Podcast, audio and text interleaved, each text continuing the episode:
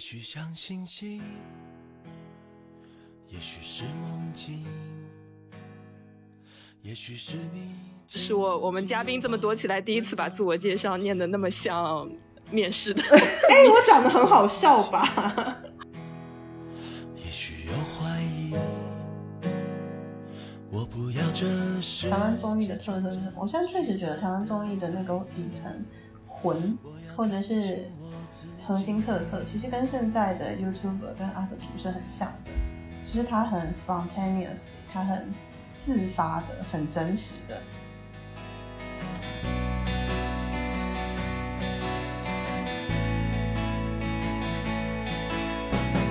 呃，台湾的可能一个缺点吧，或者是眼界不够，就是因为你已经都习惯拿小钱、小资源，所以你是用就是命题作文。你是就习惯拿小钱小作文，然后去做小题材。有一天我也一样承认这个世界它就是这样，唱的歌曲要不同。置之死地而后生，就是台湾，你当把一个东西烂到一个极致之后，它会再反弹，因为就还是一个点吧。我觉得就是，如果一个社会可以比的是一个团队的底层思维。能力，他的价值观，他的眼界，我会觉得是比较健康的。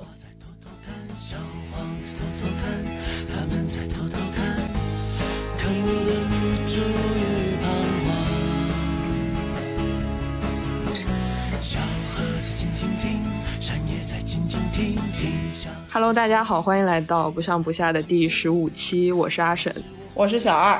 今天的内容，我们也请到了一位嘉宾，我们是久违的。两个人一起录了，但是也是分开在两地的，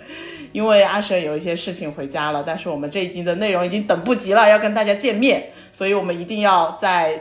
这个周末在我们公司的办公室里面，然后远程进行这一期的录制。然后除了我们两个人之外呢，我们还请到了我们的一位重磅嘉宾。然后这位重磅嘉宾是我们资深的电视行业的内容制作者。他的身份非常的呃神秘加呃资深加混合，这个 我们这个时候就叫他柚子老师。然后我们现在请柚子老师做一下他自己的自我介绍。耶，大家好，我是柚子老师。我跟小二跟阿沈都认识了很久，然后他们找我来录这一期播客，很开心。然后我是干嘛的呢？呃，我常常会私下开玩笑说，我是这个行业，就是泛内容制作行业里面少数读过书的人。但这句话，但是我是另外的少数也读过书的人。我跟大家讲一下，就是呃，不知道之前这个听众朋友们知不知道，小二跟阿神也都是有很好的学历，所以就是让我们在这一个浑浑噩噩、不上不下沉沦的娱乐圈的内容制作者里面，让我们可以。历久不衰成成为朋友的原因吧。我以为你说我们历久不衰，然后我心想 也没有历久不衰，结果后面还有 历久不衰的朋友的吧？对，就是因为我们是这个行业少数有着还不错的社会科学背景的学历。讲这个背景，并不是说我们现在混得好，没有这个行业证明了你念了多少书。你混得好跟混得不好跟学历没啥关系，但是好悲伤。我就跟你们说，邀请我很好笑吧？是不是？这比你们提纲有趣啊！然后我们还没有进行到提纲的部分。你先自我介绍，先讲完，好好讲完。然后呃，我是就是在这里的视频网站，互联就是我待过不同的视频网站。就是大家都听过的那几家，然后就都是做综艺节目。然后我的优势应该是我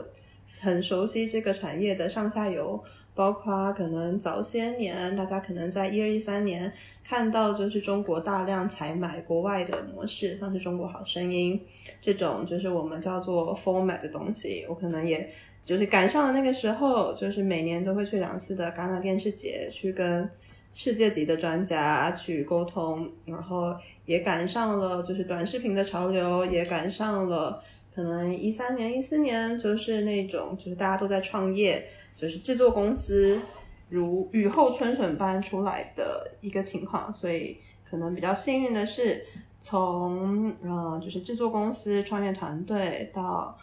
头部的互联网视频平台都有经验，对，所以不能就是不是个咖，可是就是是一个方方面面都知道这个产业略懂略懂的读书人吧。好的，天哪！好的，柚柚子老师 是被骂，对不对？是我我们嘉宾这么多起来第一次把自我介绍念的那么像面试的。哎，我讲的很好笑吧？你最后的落脚是比较好笑，对自己的定位是读书人，对啊，就是前面都是定语，对。最后的结论是读书人，就是我不管是做什么的，我在哪里，我的结论就是我一定是个读书人。没有读书人这个定义是相对的，因为你在这个产业，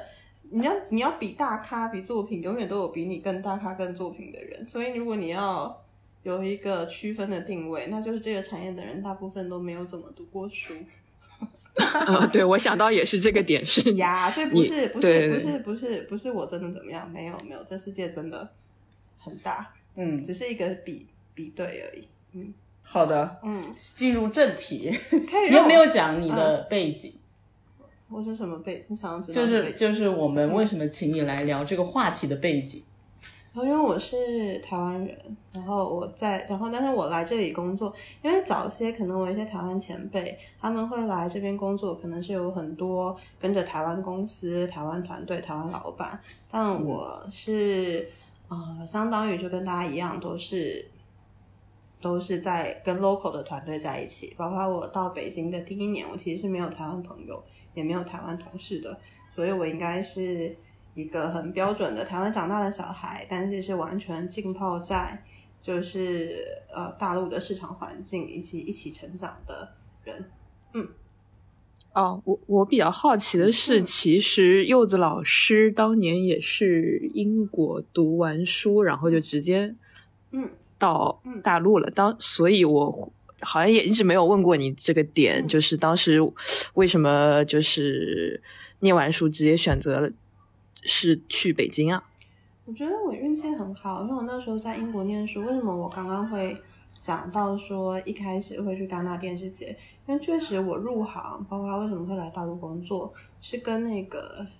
那个时候的潮流有关。我在英国做的实习公司，它其实就是第一批在中医市场上做模式买卖的公司。所以我第一次呃到北京就是跟英国公司，我们带了一些国外的专家，那时候跟央视合拍了一个特别节目。然后我第一次到北京，然后到了我毕业的呃，到我英要离开英国的时候，其实那时候北京的一个就是制作团队的创业潮已经非常非常的丰沛。那我那是哪一年？一四年，一四年。嗯，嗯但我第一次来可能是一三年，一三年跟着英国团队一起到北京工作，然后一四年就是要离开英国的时候，刚好有一个呃，就是北京的制作的创业团队的邀约。那我自己嗯那时候从英国再到北京，就是第一次去跟央视拍那个特别节目，我自己内心是很受震撼的，就是觉得嗯。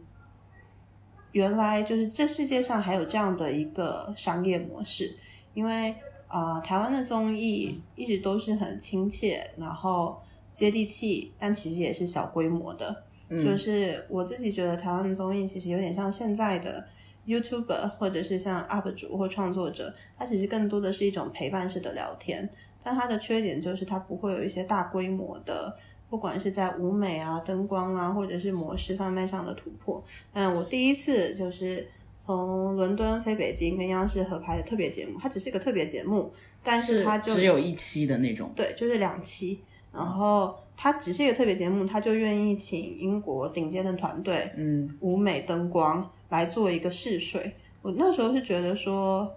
都不说钱，因为那时候也没赚到钱，但是那时候感觉到是一个很绚烂的市场。我觉得那一刻是有感觉到中国梦是世界级的，嗯，哦，好的，我是不好意思，我不应该在这个地方 笑。哎，你很危险呢。我对你们很好。对，我跟你讲，我是为了要哎，老娘现在是个角色扮演，我是为了让你们有些宏大的东西可以剪。你这样，阿沈这样，我们不用，我们不用，我们这个就是不上不下。对我们没有宏大的东西。那我讲，那把那段话讲掉，剪掉哈，因为我讲不出来。咔咔咔。就为什么我要问你的背景，就是因为我们今天的主题其实是。跟台湾综艺有关的，因为我们这个频道呢是专门做综艺相关的一些内容，但是最近的综艺呢也是没什么水花，然后我们想说我们有一个这么重磅的嘉宾，我们不用起来就有点浪费，然后就拼命想跟这个嘉宾有什么可以聊一聊的，所以我们就最后选定说我们想从台湾综艺这个点来入入手，因为你是又懂台湾综艺，又懂大陆的综艺，然后也。每年都去戛纳电视节，很多年不去了。自从他录所以对国际的一些趋势也是比较了解的。所以从你的角度跟我们分享一下，可能比我们自己看到的要更深一些。因为我们的对台湾综艺的了解，就是在大陆会比较火的那几档嘛，就是什么我猜我猜我猜猜猜，到后面最火的就是《康熙来了》。就是我个人的话，我可能都只看过这一两档。就是我们作为同一个年代长大的人，就是不知道从你们那边的台湾的小朋友，因为你老说你自己是电视儿童，从你们小时候就是大概看的那些节目都是什么样的节目，然后对你的影响有什么，然后你觉得他们是有什么样的跟现在不一样的特点吧？嗯嗯，大概分享一下就可以了。好啊，我觉得就是整个就包括像可能外企啊市场都会把。整个的华人圈子作为一个圈子来对待，我觉得，所以其实会火到大陆来的，我猜康熙其实就是最红的。当然，可能补充一个，我不知道你们有没有看过，有一个超级星期天，没看过。张小燕、庾澄庆，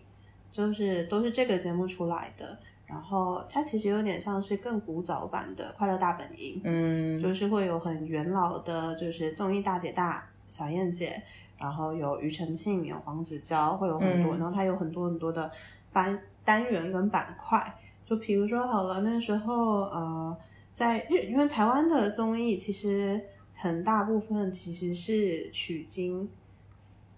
日本日本的综艺，所以包括像日本呃有古早的时候，其实也推出了那种就是是呃自己的偶像团体。我不知道你们要口袋饼干跟黑色饼干。徐若瑄其实去日本发展，就是有那么一段历史。口袋饼干和黑色饼干是两个团体，是日本的团体，是日本团，它是从日本的综艺节目，应该叫做，我不太确定，可能要查一下，叫《火焰大挑战》，它就是有不断不断的 PK，然后就会有最后推出了两个团体。然后徐若瑄在的那个团体叫做黑色饼干，然后两个团体 PK，如果你赢了就可以拿到更多的资源什么的。那是选秀吗？不是，它其实就是一个快乐大本营里面的其中一个板块。但是因为可能更早以前，其实。电视台频道没有那么多，竞争也没有那么激烈。嗯，像这种快乐大本营式的那种大的 variety show，嗯，它的很多很多的延伸板块其实都会非常有影响力。嗯，然后说回来，就是小时候台湾的那个超级星期天，它有一个板块我很喜欢的，叫做什么？呃，寻人任务。它其实就是，比如说好了，有一个明星，比如说无印良品，嗯，光良来委托我这一个。节目说，我小时候其实有一个特别特别特别喜欢的老师，嗯，然后但是因为怎么样怎么样，我们失去了联络，想委托这个主持人，然后去帮我找，然后就会开始好那个那个主持人就出任务了，他也去找说，哇，我现在来到了光良马来西亚的国中，然后来看看怎么，就是会有一系列的那种推敲的过程，然后最后的悬念就是那个老师到底有没有来到现场。所以人间有真情，人间有真爱。但它的整个的氛围是轻松的、开心的，会有这样的一个板块，就是寻人板块。那同时，Super 呃超级星期天，他也一度推出了自己的少女团体。那时候还去日本，去日本 audition 选了一大堆日本的女生，然后在台湾出道，叫做 Sunday Girls。里面有一个佐藤麻衣，后来就。跟那个 F 四的朱孝天是前任男女朋友的关系，后来嫁给了台塑之类的某一个那个那他的中文很好，很好，就是那些就是 Sunday Girls，除了佐藤麻衣之外，还有另外一个，你们知道有个团体叫做大嘴巴，结果了结果没的那首，大嘴巴，就是大嘴巴不是一个人吗？不是，它是一个 hip hop 团体，哦，不它是有。怀着什么，里面的那个女主唱日本女生，就是那个时候 Sunday Girls 出来的。所以，哎，讲有点太绕了，就是就是超级星期天，其实就是一个很大很大的综艺节目，然后它里面会有很多不同的板块，然后好的板块就可以留很久，比如说那个寻人任务嗯，就可以活很久，因为有很多很多的艺人会上来委托，然后。呃，他们是真的委托吗？我觉得小时候，因为我只是个观众视角嘛，那个委托是真的，但当然他的整个 VCR 的剪辑悬念一定是被安排的，嗯，，对。但是，嗯，如果按照现在来看的话，现在社群媒体这么发达，你会觉得很假。很假，嗯但是在那个年代是真实的，嗯就是你那个年代没有网络，你确实，而且我自己看那时候寻人任务的一个点留在我心中的记忆就是，很多时候让你们失去联络的，真的嗯不是什么地理或物理的空间，而是你到你就是没有那么好了，然后趁这样的淡了。就是淡了。可是趁这样的一个机会，然后我我成名了，我透过这个节目把你寻回来，那一刻还是感人的。嗯，，对，所以超级星期天其实跟我猜我猜猜猜也有一点像。我猜我猜猜猜其实也是一个大综艺节目，嗯会有很多不同的板块，什么真的，什么人不可貌相，嗯，对。那他是哪个年代啊？超级星期天。跟我猜我猜猜猜是同个年代。它是这样的，它是九四到九六年在台视，然后九六到零三年在华视。嗯哦，哦，对，可能是分两段为什么会。换电视台啊？就是应该就是那个，就是你我现在查到的，就是《超级星期天》的制作人，其实就是后来做那个流星雨的柴智屏。哦，所以那个时候，其实台湾已经有一些超级制作人，他们其实是有很大的 bargain power 可以。哦，就他可以带着这个节目去别的地方。是的，嗯果然还是人才才是最重要的。是的，垄断市场。哦，这就是你小时候看的这种我。小时候看的，除了这种，还有别的吗？我户外的比较少。户外的也有。哦，我小时候很喜欢看一个叫做《黄金传奇》。黄金传奇现在想起来其实有点 low low 了，但是它就是每一次会有，你们可以不知道，只要有一个，你们知道有个主持人叫曾国成吗？不知道。不知道。反正反正黄金传奇的这个简模式其实就是有一个男主持跟女主持，啊，然后每一次呢会有不同的那个队员，嗯，然后我们要去寻宝，嗯，然后就会有就是任务，就是你要去找线索，嗯。比如说你拿到了这一关线索，你要怎么样到 B 到 C 到 D，、嗯然后每一次就是看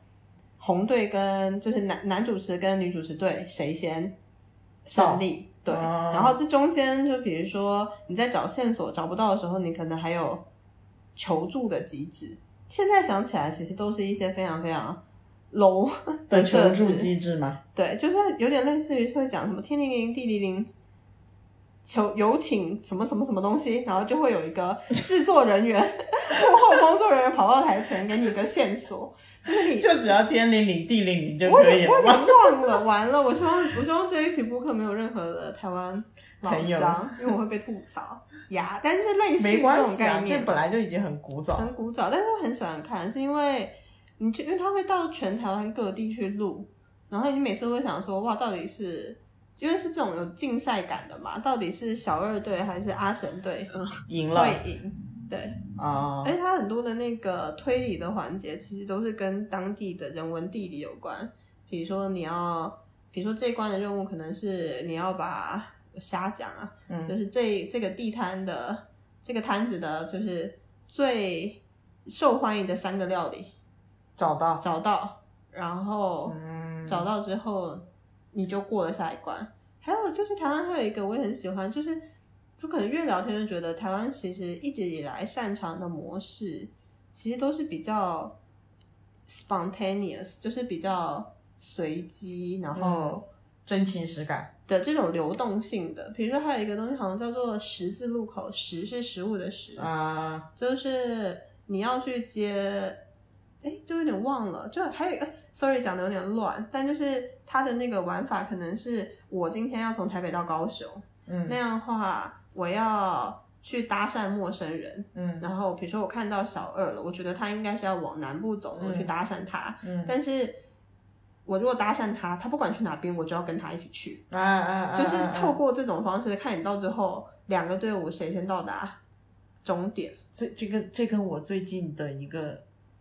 方案的 idea 几乎一样哎，我跟你说，台湾很多古早的都用过了，好吗？但我没有看过那个节目。那个节目很好看，我跟你就跟你说我是电视儿童啊，为什么现在不看韩综？完了我要被骂。就是为什么？就是因为因为台湾都做过了，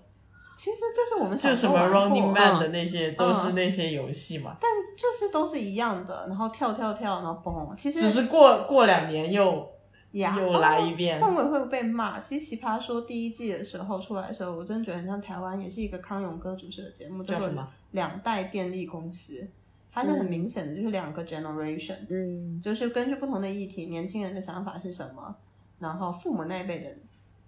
内容是什么，所以就是奇葩这个说挺好哎，这个现在可以再做。对，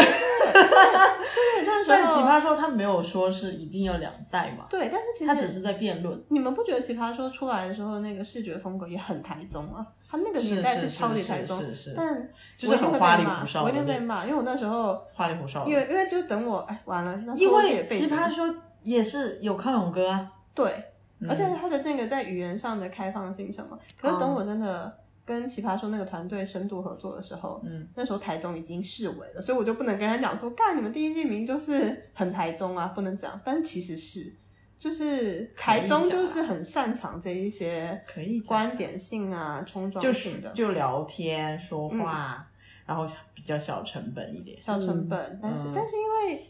就是那个环境跟那个场域是可以鼓励人说话，嗯。所以就会有很多，就像是嗯，可能 NG 画面会更好笑。我我自己感觉台湾的综艺的好笑的地方就是它加大了这种 NG，他会故意把 NG 放进去是吗？不是说真的是故意把 NG，而是就是它的那个氛围，嗯就是会让你有很多随流动性东西的东西跑出来。嗯嗯嗯嗯，哎，但我刚刚听你讲的那几个节目啊，我觉得好像反正是在我了解的台综可能更早期的一个阶段，因为其实呃，我刚刚一开始没有 share 我看台综的经历，我嗯我觉得我看台湾综艺是。呃，当年可能初中、高中的时候，完全是呃，因为追星，当时可能比如说有喜欢的歌手啊、明星啊这种，谁？谁呃，就比如说初初初中的时候，我喜欢五月天，然后呃，初高中喜欢五月天，然后后来什么喜欢方大同，在大学的时候，然后那个时候，因为那个年代所有的歌手啊，这种出专辑的还有个宣传期嘛，那就是两岸三地各种电视节目都上一遍。对对对，所以我那个时候是因为出于追星，然后把什么呃，我猜啊，康熙啊，综艺我最大什么，还有还有什么让我什么国光帮帮忙女优，国光帮帮忙，有有有有 什么大学生的美，娱乐的美百分百，大学生的美，有有有嗯。对对对，这些就是都看过一遍，但是就是呃，我可能就只看我喜欢的那几个明星的那一集，哦其他都不看。对，所以我觉得那个阶段这些节目对。呃，就是看这些节目，让我对台湾综艺造留下的一个影响是，我觉得非常 focus 在明星八卦这种上面，啊，对，然后你刚才讲的那些节目，我不知道是不是在这些节目在之前，但你刚才对，但你刚才描述的那种感觉，我觉得好像早期的台湾综艺是很有庶民感的。就是台湾的综艺，可能那个本身的核心的审美跟价值，其实跟日本综艺很像。嗯所以其实日本综艺也是一个 IP 就会十五年、十年是很长青的。嗯所以你看的那些综艺，跟我刚刚介绍的那些综艺，在时代上面不一定是真的有落差，但区别是庶民的东西可能就会更是庶民的观众。那你嗯刚刚讲的那一些其实是话题，尤其它是有明星作为嗯社交货币，它可能可以在所谓的更大的大中华区就是流通吧。嗯就比如说台湾也会有很多那种我刚刚介绍的《黄金传奇》，就是两队 PK 闯关的节目。这里可能江苏卫视也会有什么智勇大冲关，可是这种东西可能可能各地的人就看各地的对对对，版本吧。是，嗯，对对对对对对，所以我觉得倒不一定是时间差，而是受众的受众对庶民的东西，可能它就会是更合家观赏，但是明星的东西可能就会是更传播的更广一点是。的，是的。那那我我我我还比较好奇一个问题，所以你觉得像台湾综艺比较嗯发展比较蓬勃或者黄金年代大概是什么时候？然后它有哪些代表性的作品标志了那个年代？可能是那个年代最好的、最突出的一些作品。我觉得跟就是在那个《流星花园》，如果是台湾偶像剧的开始的元年，我觉得综艺节目其实很大一部分是比它再早一点，但整个的时间线跟脉络不会差很多。嗯，就是比比《流星花园》可能再早一点，嗯是台湾综艺的，就是很很蓬勃，或者也不能说蓬勃，就要看我们现在定义的蓬勃是什么。就是我觉得那个时候可能蓬勃，现在可能比如说偶像各自粉各自的，所以蓬勃指的是出圈。但我觉得台湾的综艺节目好像一开始也不是那个年代也没有所谓的出圈不出圈，嗯，就是因为大家的选择性也很少。嗯，就是，但是你会感觉到蓬勃，是你那时候你看一档节目，你到了学校是可以跟同学讨论很多，那可能就是那个年代的蓬勃，就是你看的东西，你看的节目是大家都在意的。嗯嗯，因为那个时候大家都是一个圈，没有像现在圈层完全分化。对，嗯，是的，是的。流星花园是两千零一年播的，那所以就是那基本上是千禧年之前了。嗯，我自己也就这，但这当然跟每个人的感知不一样，这可能也跟《流星花园》那时候我是国中生，那国中生之前小学生有更多时间可以看电视有的没有的综艺节目，到了国中要考高中，高中考大学，或者是你的社交活动丰富了，你也就不会那么多时间看电视。但我就觉得好像电视，或者是也没想到自己长大会做电视人，但还是觉得是一件开心的事情，是因为可能电视真的是小的时候陪伴自己很长很长很长的一个媒介，就是你会觉得很多东西你是被潜移默化，你现在也可以潜移默化去洗脑别人。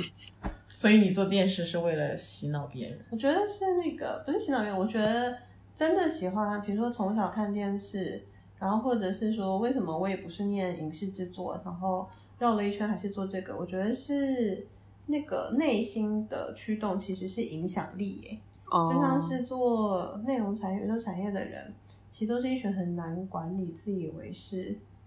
有抱负，但常常是眼高手低的人。嗯但是那个共同的区隔应该就是，你说矫情一点是初心，你说可能初什么？初心，初心。但是说表面上一点，我觉得是我啦，我自己包括观察我自己跟身边的小伙伴，大家是想要有影响力，想说故事的，你才会做媒体，你才会做内容。嗯嗯，好的，我终于给我没有继续做电视行业找到了一个理由。是怎样你没有？初你心你就是 没有就是不想有影响力。我我好像影响别人，我不，我并不追很追求什么影响力。说回刚才那个点，就是所以《流星花园》对台湾综艺有怎么样的影响吗？我看你刚才特别提到这部剧，就是呃，因为那个《流星花园》的制片人柴智屏，他就是我刚刚介绍的《超级星期天》的制片人，嗯。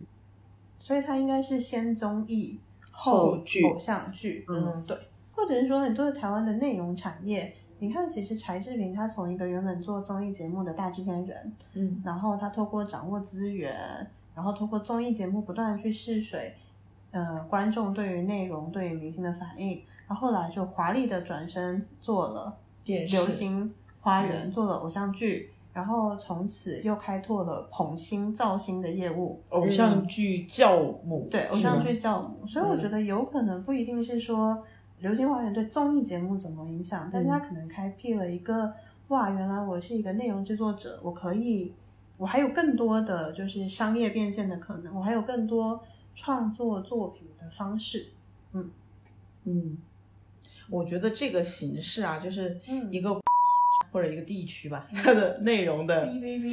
往外往外扩展，它是影响的，嗯。它是相互影响的对。就是说，就像韩国一样，嗯。它很多东西是由它的明那些流量明星带来的。就比如说我我喜欢了一个 K-pop 的组合，那我肯定要去看他们演的电视剧对，我也要看他们去参加的综艺，然后从而就会带入我进入这个国家的整个的内容。那可能《流星花园》火了之后，那 F 四也会去参加很多他们的综艺节目，就会导致整个他的关注度可能也会变高嘛。我感觉是这样，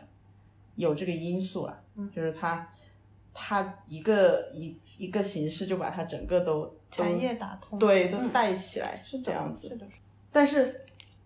讲回来，就是现在大家不怎么看台湾综艺，嗯大概是从什么时候开始？你觉得？我自己觉得，我那时候，呃，因为也是在欧洲念书嘛，那时候我觉得《康熙来了》真的是一个很好的社交货币。你会在宿舍里面听到不同地区的华人，马来西亚、新加坡、大陆、港台，大家都在看《康熙来了》。我在我在韩国念书的时候也是，就是每每天晚上都在一个人的时候，在那个是不是出租屋里面，然后就一直看《康熙来了就觉得好好笑啊，康熙来了》对，在国内我都不怎么看，但出国之后就觉得那个东西特别好。就是它的陪伴感，以及我到现在，我觉得我真的有几期看《康熙来了》，我真的笑到眼泪掉下来。就是现在很少有节目可以给到我那种纯粹的快乐，好笑。我现在还在看，有时候我就刷那个对那个谁 B 站的卡段嘛。B 站的卡段，对，对就是那个 Melody，哦，就是他讲他是从美国，就是什么高学历回来的那个什么对对 A 对 B C 那一集，我简直都要笑死。哎，但我自己觉得，其实呃，我觉得大陆那么多人看喜欢看康熙，是因为那个年代，其实中国好像除了相声小品以外，没有什么让大家可以捧腹大笑的内容形式。因为我们知道的，像鬼畜啊，或者这种吐槽类型的东西，其实是一个蛮后来的一个产物。嗯。嗯。对对，是因为我在回想我我们小时候看的，我感觉就除了像《快乐大本营》这种，这种你可以呃，这种也不是那种纯啊一集节目都很好笑那种的那种对。那种呃，对氛围还是很不一样的，不是为了故意制造笑点在制造笑点那种节目，就好像除了《快大本营》这种可以给你带来些许欢笑以外，其实好像大陆没有什么。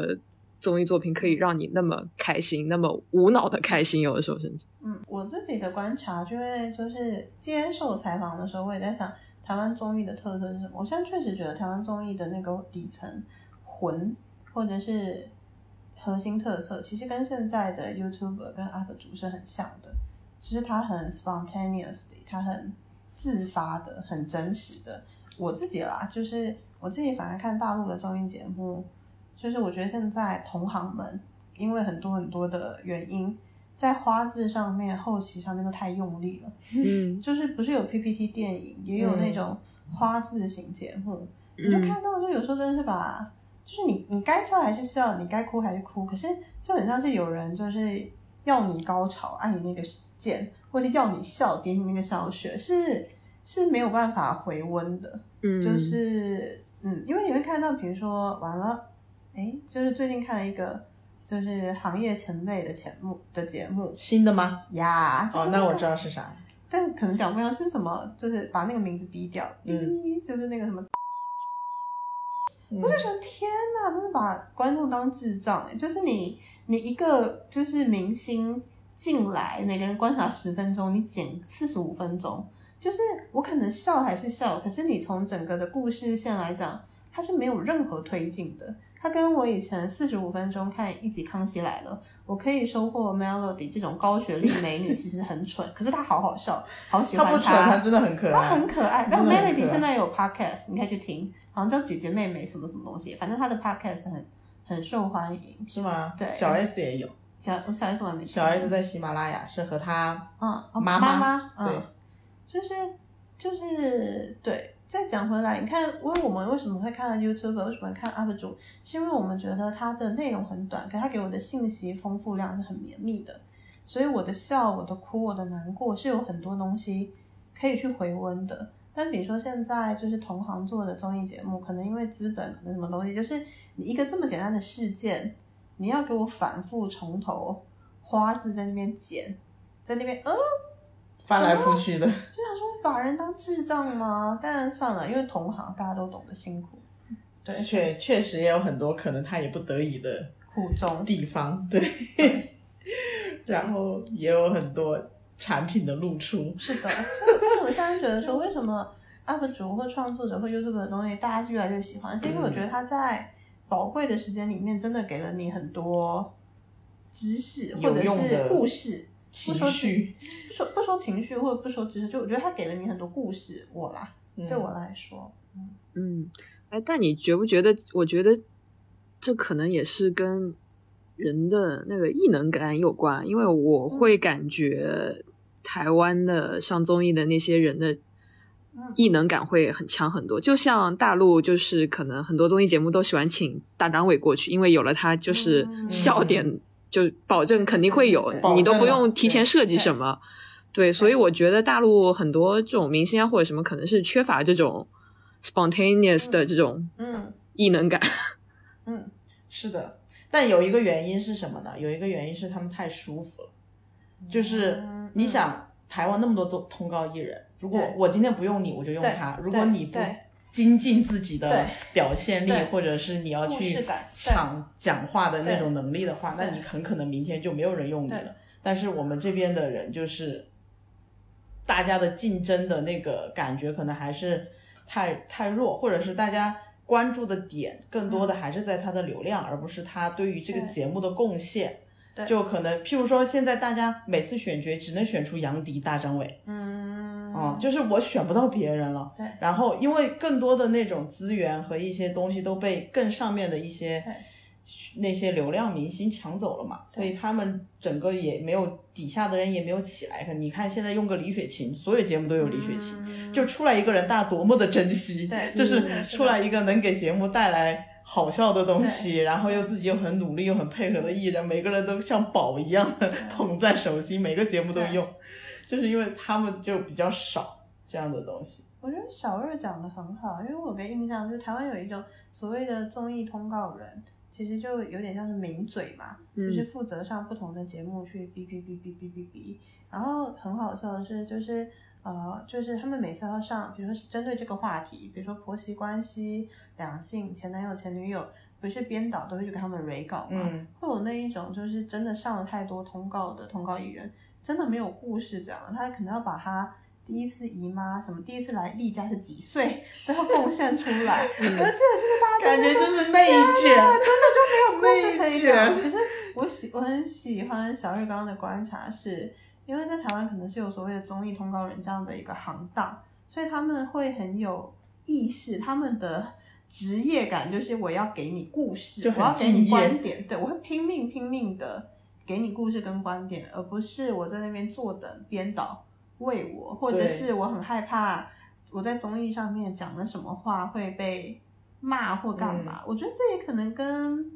台湾整个社会的环境，或者是古早的时候，就算你失言或干嘛，在那个 context 之下，常常是好笑的。嗯，可能跟现在就是整个全世界，就比如说现在很多偶像，他可能上一个综艺。失言，他就要出来道歉。嗯，就是我们小时候很可怕，很可怕。那我是明星，我也我只不过是上综艺是来赚钱的，我也不想失言被骂。你就感觉小时候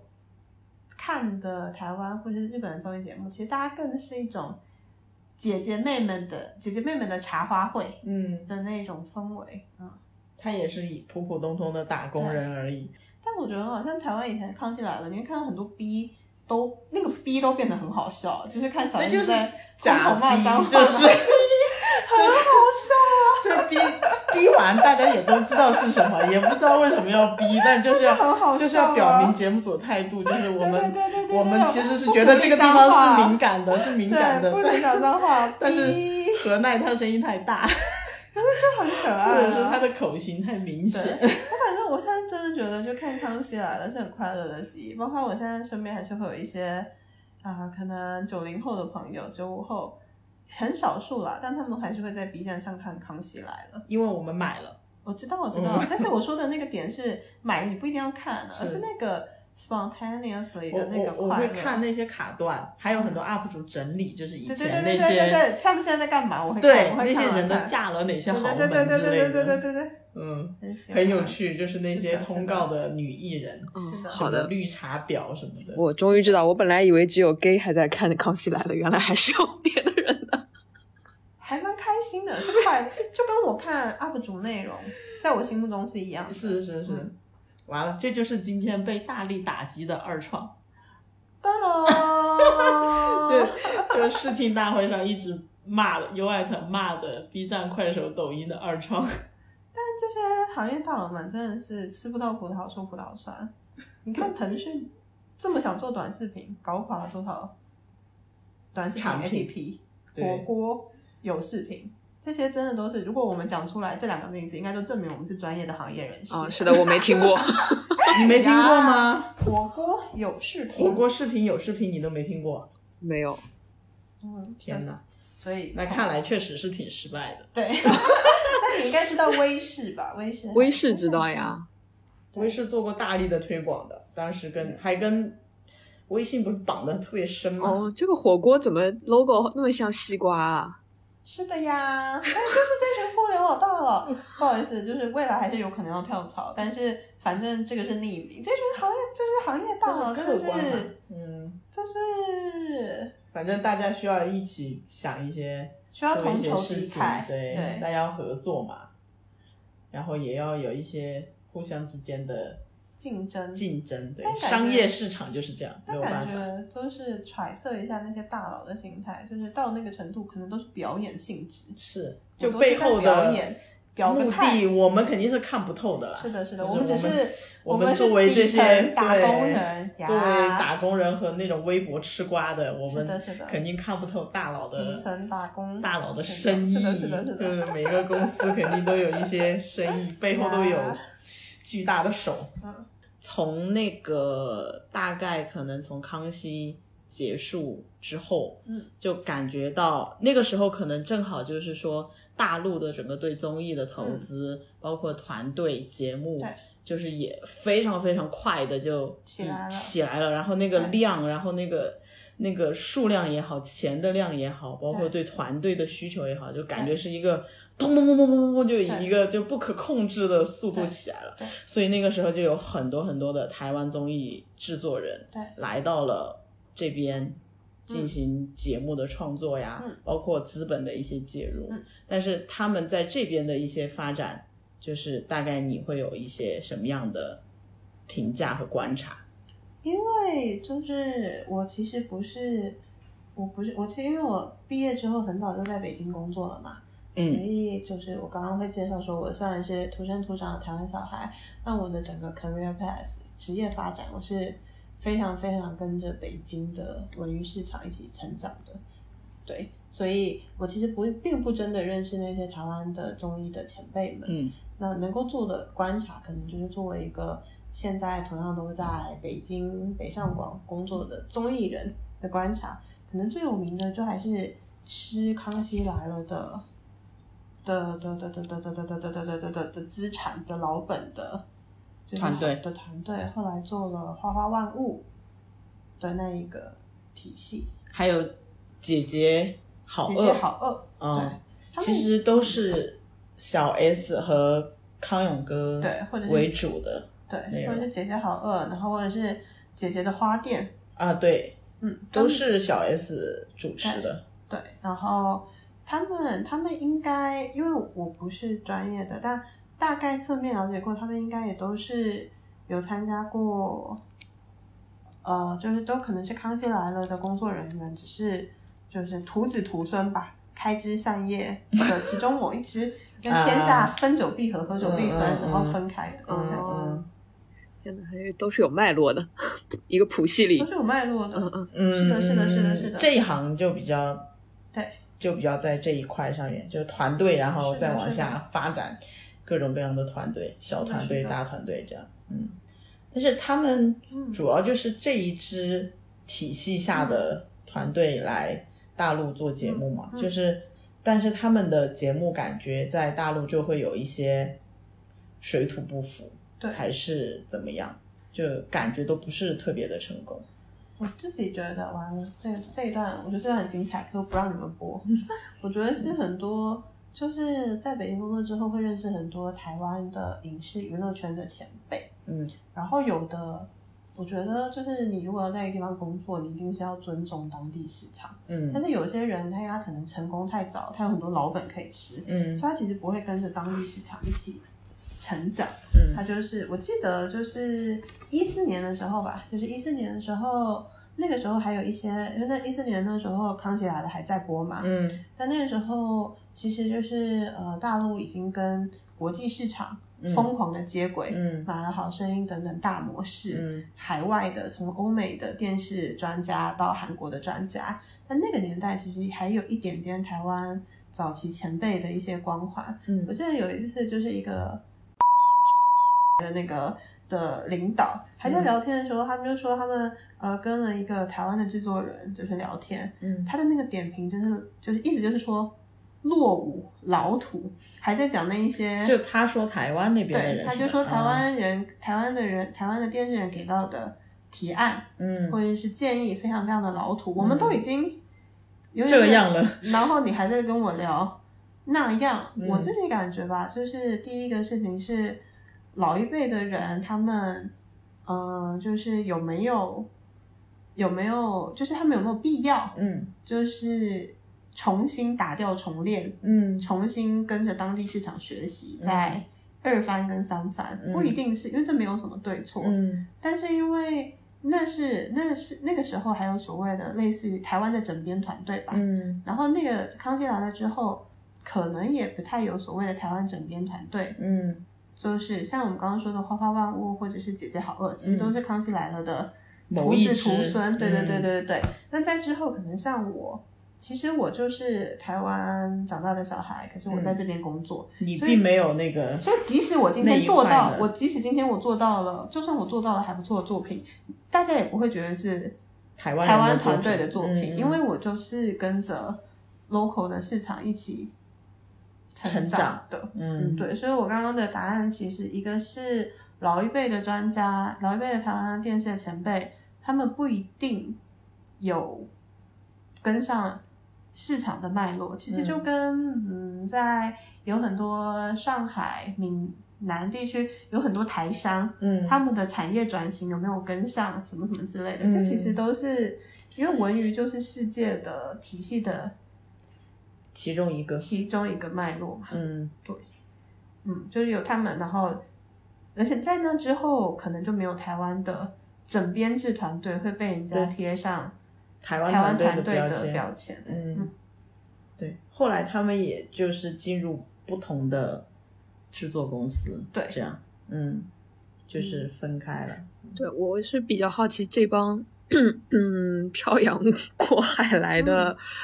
台湾制作人，他们就是大概是虽然也是徒子徒孙，大概怎么一个年纪经验，然后后来如果他们经历了这样的水土不服之后，他们后来出路啊，然后都在做什么？嗯，我会我可能就是比如说有一个公司叫小宇宙，嗯，他们小宇宙就是哦对，嗯就是做花花就叫小宇宙，哦，OK，好然后，现在去查一下，就是姐姐好饿，应该是另外一支，因为之前我有合作过，嗯。有一个公司，我等下可以查下名字，就是他们有的公司其实在台湾也在做，嗯，然后也接大陆的活，是，就是两边跑，有这种嗯。体系的。但是也有一些，比如说我到现在，比如说跟一些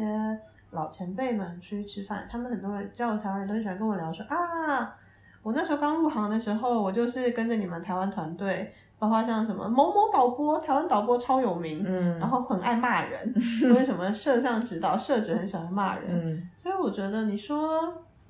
他们在哪，好像真的不知道。可是一定是、就是江湖都有这些人的传言。一定有立足之对啊，就像是可能嗯现在我在真实的工作里面，其实大家会有很多我不认识的人认识我，他们可能贴的标签也是啊那个台湾，台湾小姐姐，嗯，对，但是没有那个所谓的整编制或者是标签很。很聚拢聚拢的那种对对感觉。对对，这可能也跟我们自己也有聊过，香港人比较抱团，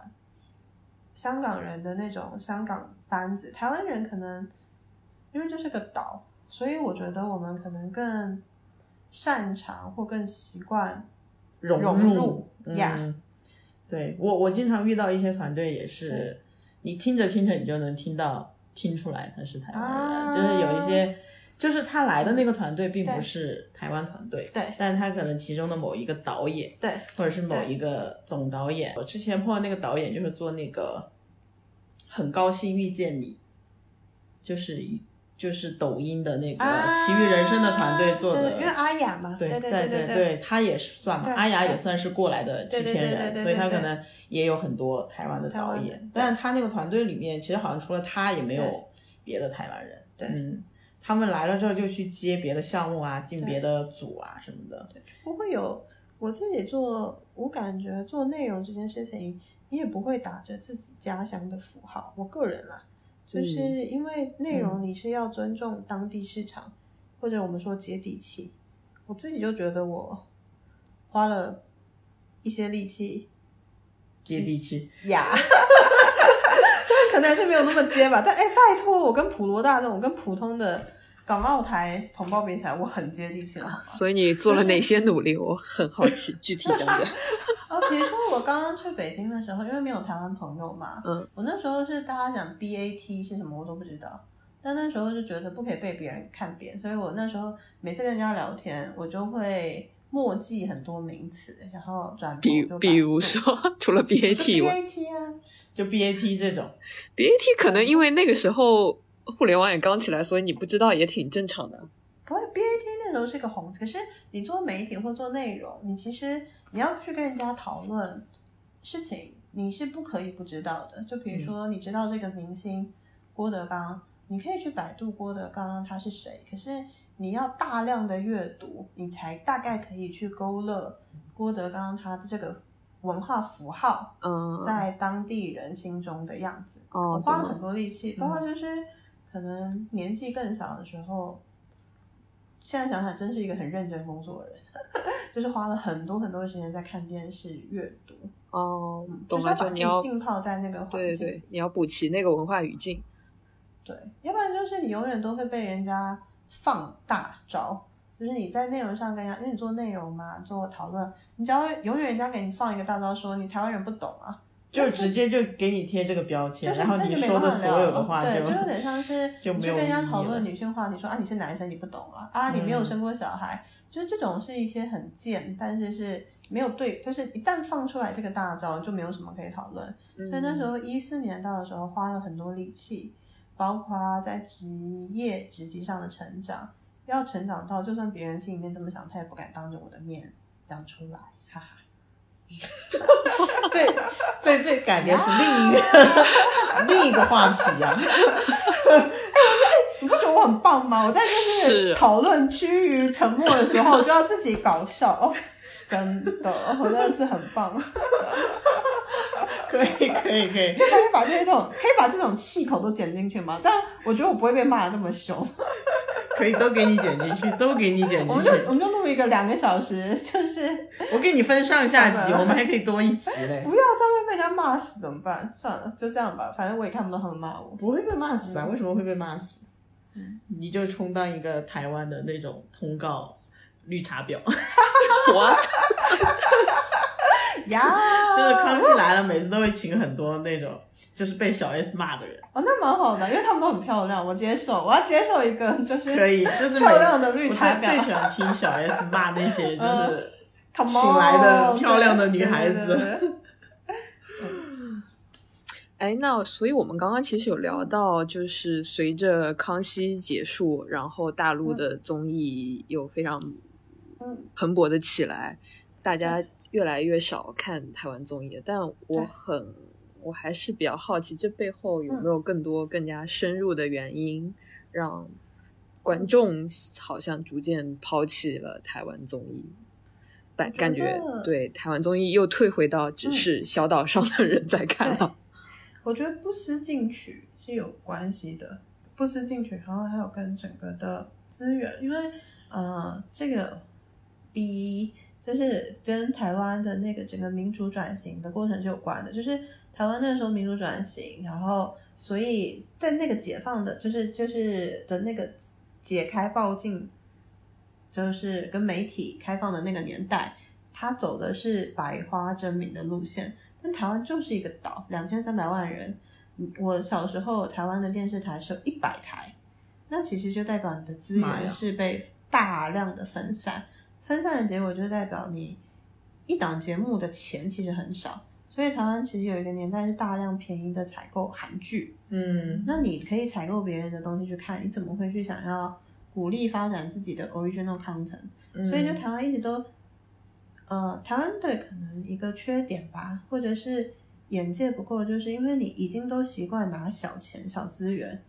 所以你是用就是命题作文，你是就习惯拿小钱、小作文，然后去做小题材，嗯，所以台湾可以在语言类的内容，就是我就有点像做播客或者嗯 YouTuber 嗯或创作者，我就是一台机器，可是我可以在这么简单的成本上，让我的内容的绵密度是最高最高的。哦嗯我也记得，所以现在其实呃，台湾很多人都会看大陆的综艺，嗯包括我身边的亲朋好友们。我记得那时候《我是歌手》第一季出来的时候，那时候业界非常非常的震撼，因嗯为竟然可以让这一群就是很爱惜自己的羽毛，包括在上的明星彼此 PK。我记得那时候顶尖歌手，顶尖歌手对决。我那时候记得有一个我在台湾就是很好的艺术大学做舞美灯光的一个朋友，他就在 Facebook 上发言说，他喜欢把灯光打得很美，嗯认真做灯光的综艺节目。嗯。这样的感叹是他在看台湾的综艺节目里面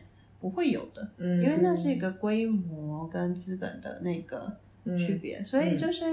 呃，当台湾大家都擅长用小规模、小小成本去做，那你这种画地自限，就会代表你的内容会很多同质性。嗯，所以台湾其实有很多很多的谈话类节目，其实很多我到现在都还觉得蛮好看的。比如说，它会有那一种世界各地的人来吐槽事情，WTO 姐妹会，嗯它还会有一个我现在也很还蛮喜欢的，它是医生嗯医生科普类节目，它叫做什么？医生好辣。它现在是还有吗现在还有叫哦医师好辣，还叫医生好辣。他会就请的都是医生，嗯专业的医生，但是他呃愿意去分享他很多的有的没有的东西，然后就比如说告诉你说脸上有痣到底会不会死，然后就大家开始分享自己的。我觉得台湾很擅长语言类的内容，可是大家只能够在同样的讲讲故事，对，就大家只会在这样的一个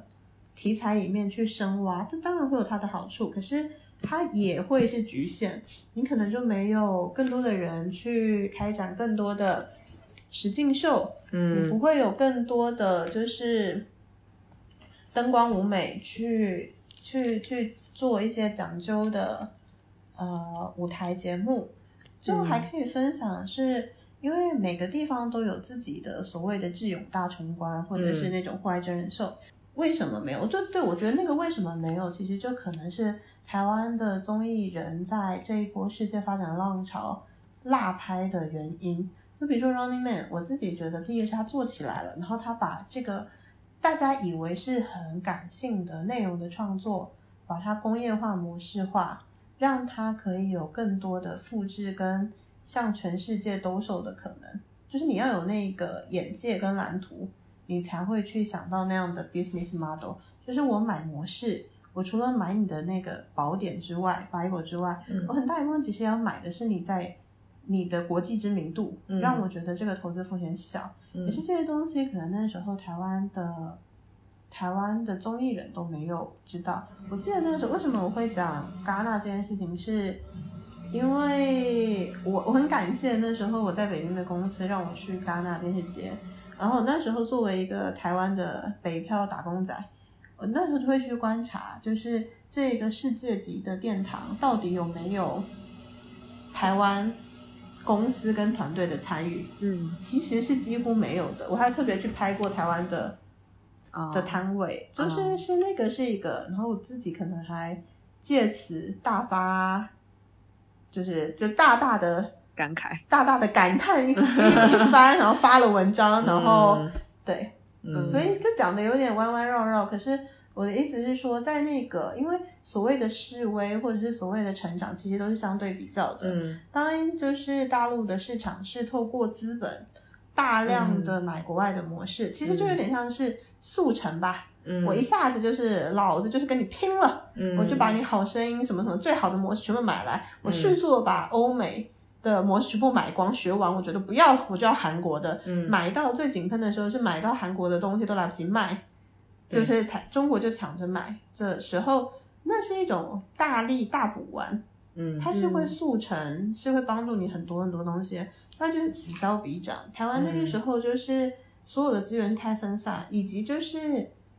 人性嘛，就是为什么我一定要成长呢？Why？我如果可以做一些快乐的谈话类节目，顶级的制片人还是可以赚的不错，在台湾过得不错的生活。Why？、嗯人生为什么要成长？人生这么累，哦，哎所以，就此消彼长。那那你会觉得就是台湾的嗯综艺，因为刚刚听你描述，就是一一直蛮小而美，然后自产自销，也就已经挺好那种感觉了。所以会有一部分的制作人，你会觉得他们某种程度上甚至抗拒接入一个更大的 market 的这种感觉。我觉得有诶、因为我就还是嘛，文化产业其实就是一个社会的一个脉络，但因为文化产业它有影响力，它期待去影响别人，可能最容易被普罗大众所知晓。这个东西其实反映的也是台湾的产业结构的转型，包括就是台湾年轻人很多时候北漂或者是沪漂或者是干嘛，其实一个点就是你会觉得在台湾进入了社会进入了某一种停滞，就是呃长期的资源被一些被上一辈垄断，嗯但是你没有新的机会，那你就只能去找就是市场还在蓬勃发展的地方嗯嗯找。所以这个东西不只是在台湾的综艺行业，可能在电影，可能在剧，在各行各业都是。比如说，嗯，我身边可能也会有就是呃奥美这种就是点就是大的广告 PR 公司，其实他们早一辈最早的其实应该都是台湾的高管。嗯过来打拼嗯天下，就是那为什么他们要过来？很有可能就是他们在台湾卡不到位了，嗯嗯就是台湾就已经太固化了。嗯那我想要再成长，或者是我因为我在台北也工作过嘛，我那时候为什么离开台北去，呃，去欧洲去海外念书，就是我那时候看我的小 leader，我就觉得干这人也没有比我优秀啊，就觉得这人凭什么 lead 我？可是就是，可是就觉得哈，就是因为在台湾那个时候是。它太固化了，所以大家有点像是搭上了均速的手扶梯。嗯在你前面的人、永远都会在你前面，嗯你可能会走得比较快，嗯你可以一次跨两阶，他一次跨一阶，可是那太慢了，就是比的其实还是年资跟经验。嗯嗯，但是我觉这比喻得好好，均速的手扶梯。就我跟你们说，本人哎，我的稿费很贵的，好不好？继续好你继续 可以 sorry 继续然后你在催我，我跟你讲，就是真真是，哎，你看，对，好，就是就是那个军速的收回，所以我那时候在台北工作一个点是，但我很感谢，很感谢，包括前面大家会开玩笑说我中国梦说的很矫情，可是我是真心诚意的感谢这个市场跟这个土地，是我自己感觉啊，在这里的发展是大家是看核心的价值，就有点像是看你的手机的作业系统。而不是看你现在已经下载了多少 APP，存了多少的照片。就是在这里一个新的市场是可以去比每个人的底层思维能力的。然后你只要底层的思维能力好，你是可以有中国梦，你是可以快速成长的。就目前来说，机会还比较多啦，意思是这对啊，这还没有那么还没有那么的固化。对，这但这都是相对在比较的嘛，所以。嗯就是可能有点弯弯绕绕，但是就我觉得你回答说的那个台湾制作团队的不思进取，我觉得可能不只是这个产业，只是嗯就是整个台湾嗯就是面临的一个产业转型啊，还有就是比如说像。其实很多时候两岸会有一些争议，就是常会出来说台湾什么又批评大陆什么这样，可是你很难去解释。但实际上就是台湾人骂自己骂的最凶。我那个年代就是大家最喜欢说我们是鬼岛，就是我们自己都会说啊，我们是鬼岛，因为我们的薪水很低，我们是鬼岛之民。就是台湾人吐槽自己，其实吐槽的嗯最狠。所以为什么台湾好看的东西是 spontaneously，就是你要吐槽别人吐槽那么贱，你大部分的时间可能都是拿来先揶揄自己，自己。嗯，对其实你们那种吐槽也是一种，就是自己看到了自己自身的问题，然后一种焦虑的反应吧。然后对，然后你刚刚说的那个，呃，就是台湾电视行业的不思进取，其实嗯我我觉得我总结一下，感觉好像更多是整个社会问题的一个缩影吧。对是，嗯嗯但是置之死地而后生，就是台湾，你当把一个东西烂到了一个极致之后，它会再反弹，因为就还是一个点吧。我觉得就是，如果一个社会可以比的是一个团队的底层思维能力、他的价值观、他的眼界，我会觉得是比较健康的，因为代表你不是靠着就是经验主义，嗯，就当你可以靠着底层的思维能力，其实你没有经验，但是因为你底层的思维，然后你的眼界比较好，你就比较容易成功我我会觉得是比较健康的社会。然后其实这两年大家会觉得台湾的剧、嗯。电影回温，我自己感觉其实是彰显了这个底层的能力，其实还是好的，嗯，嗯。就是基础是好的。基础是好的。嗯，好就我现在还有一个感觉，就是最近在大陆引起比较多讨论的台湾的内容行业来说的话，就是有很多的台剧，包括嗯。台湾的一些电影，其实是嗯。收获了很大。很很好的一些口碑，就我自己看过的就很多，嗯。就什么我们与二恶的距离啊，然后还有那个呃《俗女养成记》，对包括还有去年很火的那个《想见你》，对还有一些 Netflix 的电影，嗯。就其实从整个华语圈的嗯。内容行业来说的话，就台湾的内容现在就还是在精品度上来说，还是可以走在一个比较领先的位置。就是这个是不是跟一些就是国际的一些呃机构和流媒体的进入比较有关系？这个你们有什么样的看法吗？我感觉是有的。就第一个讲背景是，呃，台湾因为，嗯，这是优点跟缺点。就比如说，我们知道大陆的互联网产业其实是世界非常非常非常头部的，嗯因为它有很多的竞争。比如说，嗯你 B 站你要跟快手、抖音竞争，嗯优爱腾的竞争。嗯但是其实，呃，台湾其实优点跟缺点就是它没有所谓的自己本土的很鲜明的视频平台，嗯其实用的就是 YouTube。嗯那 YouTube 其实就是一个 YouTube 可能对自己的自身的定位都不是媒体，它是个嗯平台。我举一个例子，不好意思有点岔题，但就是比如说好了，在大陆就是所有的网站都是非常的资本主义坑人的。就比如说你创作者你接了商单，嗯，你只要不分我平台钱，你根本上不了。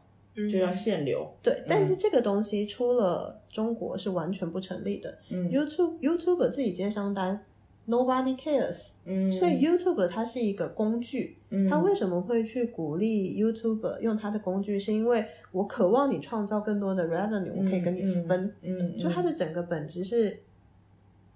做大，不一样就是做大因为它没有它没有 competitor，嗯，就是你有 competitor 跟没有 competitor 的那个状态可能是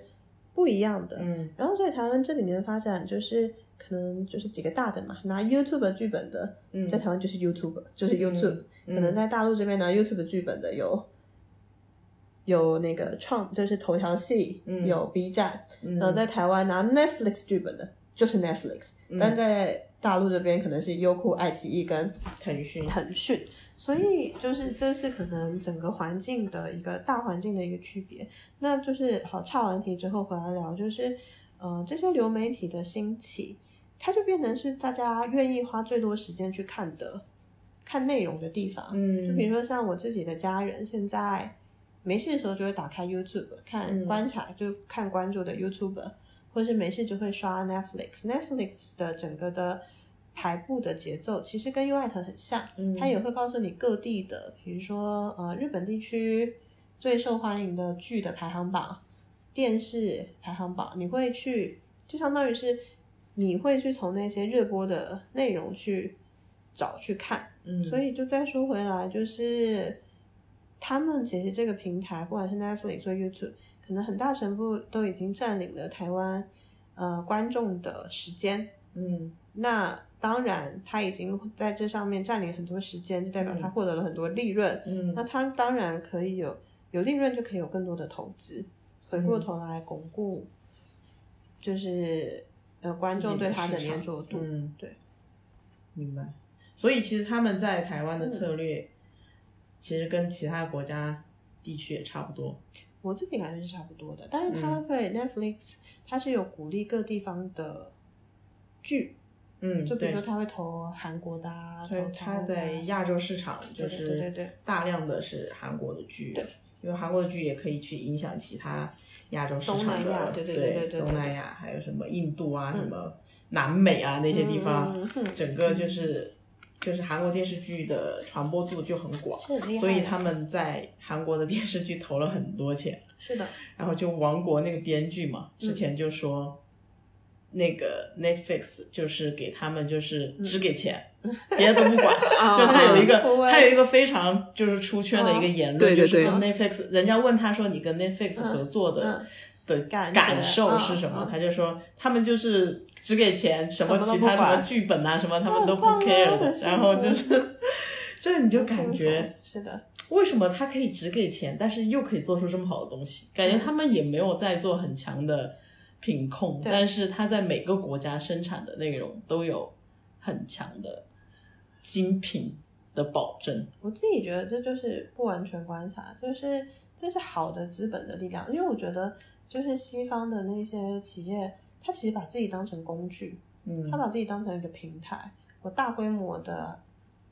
或者是投资，我希望你嗯。出来，他没有要把自己的意识形态加注在它上面，或者是因为他投资很多嘛，嗯。它是一个 portfolio，嗯。投资有风险，所以它分散，嗯。所以它不会有那种我这个成作品就要定生死嗯。或干嘛，它没有那种压力，或者是我这个作品，哇靠，明星花了我这么多钱，我一定要水个几集，嗯。把钱赚回来，嗯，比较健康的 system。嗯，对啊，就有一种资本向善的那种感觉。嗯，就说说到一个，就是说你做一件事情的目的，首先得是感觉得是为了别人好，最后才会回到你自己身上给你自己带来利益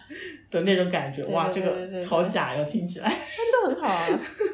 哎，那你刚刚嗯提到台湾政府就是还挺大力支持文艺嗯工作者的，那所以你刚刚说你身边也有朋友回去了，那那未来嗯你觉得你会呃继续留在这边吗？还是说也可会考虑回去作为一个另一个发展的选择？